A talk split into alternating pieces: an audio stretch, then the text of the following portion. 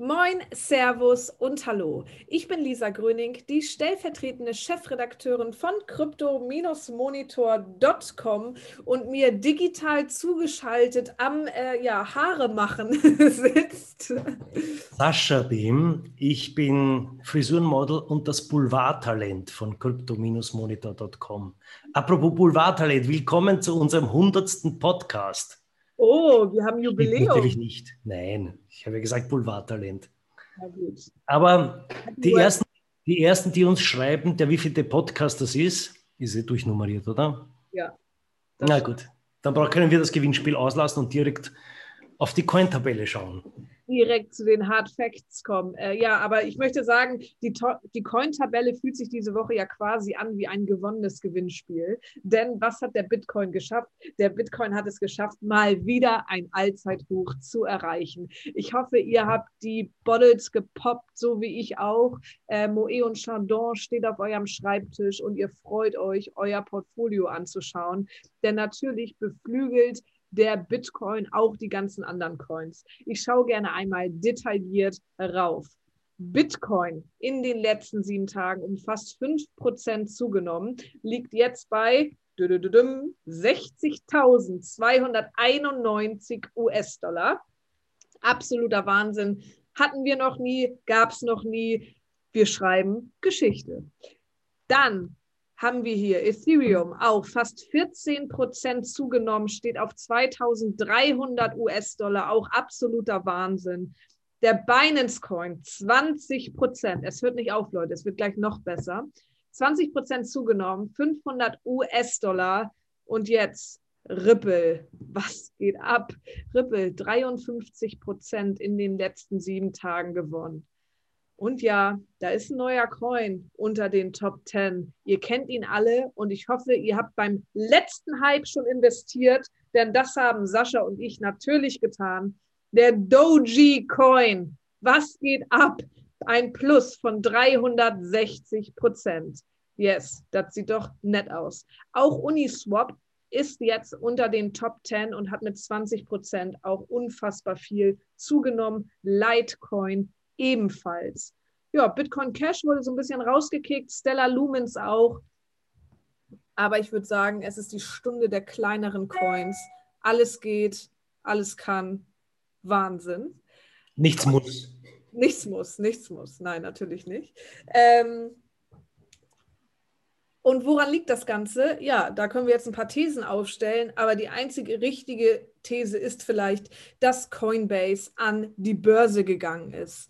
Ja, ihr habt richtig gehört, wir vermischen hier so ein bisschen das Aktienwesen, den Börsengang mit unseren Kryptowährungen.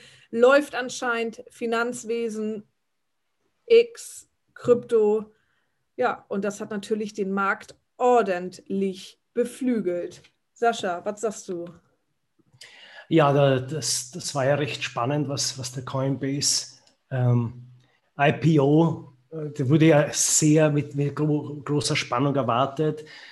Und wir hatten es schon in einem Podcast erwähnt. Ähm, Coinbase ist, ist also quasi das Bankenwesen umgangen und hat ein, ein direktes Offering betrieben. Und dazu äh, hat man den Unternehmenswert von Coinbase mit 50 Milliarden angesetzt. Dollar. Nicht unbedingt wahnsinnig defensiv. Ja, man hat das schon bei mehreren ähm, äh, jungen Companies und, und Tech-Companies und, und äh, erlebt, dass das zuletzt, glaube ich, Deliveroo war eine, ein spannender äh, Bubble, der geplatzt ist beim IPO. Bei Coinbase war das nicht der Fall, sondern ganz im Gegenteil, das ist gleich in die Höhe gegangen und äh, hat natürlich, wie soll ich sagen, das ist natürlich dann immer ein, was war zuerst auch Henne oder Ei? Ist, ist der IPO so durch die Decke gegangen, weil die Stimmung am Markt so gut ist oder ist, ist umgekehrt die Stimmung am Markt so gut, weil der IPO so funktioniert hat? Fakt ist, dass in allen Medien, auch in den Medien, die sonst im Wirtschaftsteil maximal über Autoproduzenten und Erdölindustrie schreiben, auch auf einmal Krypto Einzug gehalten hat und das natürlich umso mehr dann die, diese ganze Dynamik verstärkt. Ganz genau. Möchtest du noch ein paar Details zum Coinbase IPO erzählen oder? Nee, Soll ich dann noch ein paar. IPO, aber ich würde tatsächlich einmal hinzufügen, dass, wenn ihr jetzt riesige Gewinne gemacht habt mit euren Kryptowährungen, die ihr auch irgendwann rausziehen möchtet und in Fiat-Geld umtauschen, denn ja, leider ist es so, auch wenn meine Bitpanda-Kreditkarte tatsächlich gekommen ist und die wunderbar aussieht und ich jetzt rein theoretisch in allen Läden, wo Visa angenommen wird, auch mit meiner Bitcoin-Kreditkarte zahlen kann, ähm, dennoch ist es natürlich so, dass wir manchmal die Kryptowährung auch in Fiat-Geld wieder umtauschen möchten und dann kommen eventuell steuerliche Konsequenzen auf euch zu. Dafür haben wir mit dem Blockpit-CEO Florian Wimmer gesprochen. Zum einen Kernaussage des ganzen Interviews. Ich sehe definitiv eine Chance, dass Bitcoin Gold ablöst. Ich glaube, für alle Hodler unter uns eine sehr wichtige Information, die wir hier auch schon des Öfteren geteilt haben. Außerdem haben wir jetzt auf crypto-monitor.com die wichtigsten Steuer-News für Deutschland und Österreich zusammengefasst. Also schaut da gerne mal rein, wenn ihr euch nicht so sicher seid. Eine Sache kann ich sagen, die habe ich, glaube ich, auch schon mal angebracht. Nach einem Jahr sind Kryptowährungen steuerfrei. Ihr dürft natürlich in diesem Jahr nicht verkauft, wieder gekauft, verkauft, wieder gekauft haben, sondern müsst sie ein Jahr in eurer Wallet gehalten haben. Yes, das war mein kurzer Ausflug. Sehr schön, aber wir, wir haben ja heute, ich mache heute ein bisschen einen, sowieso einen makroökonomischen äh, Blick auf, auf die ganze Situation. Es wäre wieder Zeit für eine Signation, wir haben immer noch keine. Ähm, nein, ja, weil, wie, gesagt, das Markt hoch, das wir derzeit erleben, ist ja schon Natürlich hat, ist insgesamt noch ein ganz anderes, sind noch ganz andere Summen im Spiel in der, in der Finanzwirtschaft. Aber immerhin, die haben eine Marktkapitalisierung von einer Billion, über einer Billion US-Dollar allein beim Bitcoin und der ganze Markt ist über zwei Billionen. Heißt, nach wie vor ist der Bitcoin mehr als die Hälfte äh, der ganzen Marktkapitalisierung geht auf seine Kappe. Auf der anderen Seite doch zwei Billionen US-Dollar ist jetzt auch kein Klacks. Und das wiederum macht jetzt manche Ökonomen leicht nervös, ähm, beziehungsweise ähm, der, wir kennen ihn eh alle, äh, der Venture Capitalist, der Peter Thiel, äh, ist ja ein sehr wohlhabender, ehemaliger PayPal-Mitgründer und, und, und geouteter Bitcoin-Fan. Der hat jetzt zuletzt bei einer Online-Veranstaltung schon gesagt, das hat natürlich schon noch ein bisschen eine Schattenseite oder eine Gefahr, weil wenn solche Riesensummen äh, sich jeder staatlichen Kontrolle entziehen, kann man sich auch in, in diesem Bereich Leitzinssätze an, auf den, wie sagt man, auf den Bauch klatschen, sagt man das auf Wienerisch. Sagt, versteht, man wahrscheinlich in Hamburg nicht. Anyway, man hat hier keinen Zugriff mehr auf diese Summen. Äh, Zentralbanken sind es ja gewohnt, dass sie die Wirtschaft steuern können über ihre Zinspolitik. Und dieser Zugriff wird natürlich ein bisschen leiden darunter. Es, noch sind die Summen nicht so, dass jetzt die Wirtschaft äh, zu, zu, einem Großteil in Bitcoin gelagert ist. Aber wenn das Wachstum so weitergeht, ist das durchaus, kann das durchaus ein Thema werden. Und Thiel himself meint, äh, das könnte China ausnützen und durch gezielte Investitionen ein bisschen die amerikanische Fed quasi unter Druck setzen. Je mehr Geld in, in, in den Markt kommt, in den, in den Kryptomarkt, desto weniger hat dann die Fed Möglichkeiten, die US-Wirtschaft zu steuern.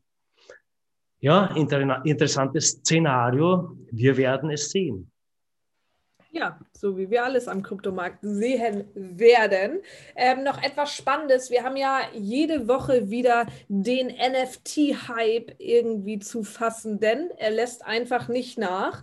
Und auch bekannte Rapper machen ja mittlerweile in Kryptowährungen, sei es, dass sie ihre Lieder nach Bitcoin Millionär benennen oder aber unsere äh, Kollegen von einem anderen Kryptomagazin haben einen recht unbeliebten Rapper letzte Woche um ein Interview gebeten. Der hat dieses auch gegeben. Das gab von der Krypto-Community einen ordentlichen Shitstorm. Von daher gehen wir da nicht näher drauf ein. Aber grundsätzlich, ja, Rapper machen in Krypto. Und jetzt kommt tatsächlich von Chata, ihr kennt ihn hoffentlich alle. Der ist nämlich nicht nur Rapper, sondern auch Geschäftsmann und hat unter anderem mit seinem Köftegrill, mit seinem Haval-Grill, äh, ja ordentlich Kohle gemacht und ist durchgestartet. Von daher sollte man den auf jeden Fall auf dem Zettel haben. Und da kommt nächste Woche auch ein NFT raus von Qatar. Also ich bin äh, sehr, sehr gespannt, was da so geht und inwieweit das die Preise nach oben schallen lässt. Nice. Also in Wien macht man auch in Sachen NFT ein bisschen anders. Da gibt es ein, ein, ein, Künstlerkollektiv, das nennt sich äh, Krypto-Wiener.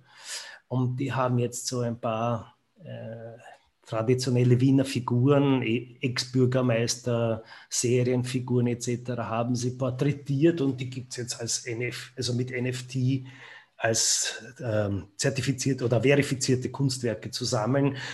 Das ist, in, ich würde sagen, eher im, im kleineren ähm, Budgetbereich, also so ein halber Ethereum und und ein, ein Porträt gehört dir, aber das Nette ist, man, man stellt sie auch in einer Galerie aus. Und wenn du zu deinem Bild kommst, das dir gehört, kriegt das so einen speziell beleuchteten Rahmen. Ja, wir machen das ein bisschen gemütlicher, nicht ganz so hip, aber auch in Wien. NFTs. Cool. Also, wie ihr merkt, kommt eine ganze Menge auf uns zu. Von daher würde ich sagen, entlassen wir euch jetzt ins wohlverdiente Wochenende. Checkt weiterhin die Kurse, denn wir glauben, da geht einiges. Und äh, wenn ihr up to date bleiben wollt, dann folgt uns gerne auf allen Social Media Plattformen: Facebook, Twitter, Instagram und Reddit oder aktiviert die Push-Mitteilung unter crypto-monitor.com. Und dann hören wir uns nächste Woche wieder.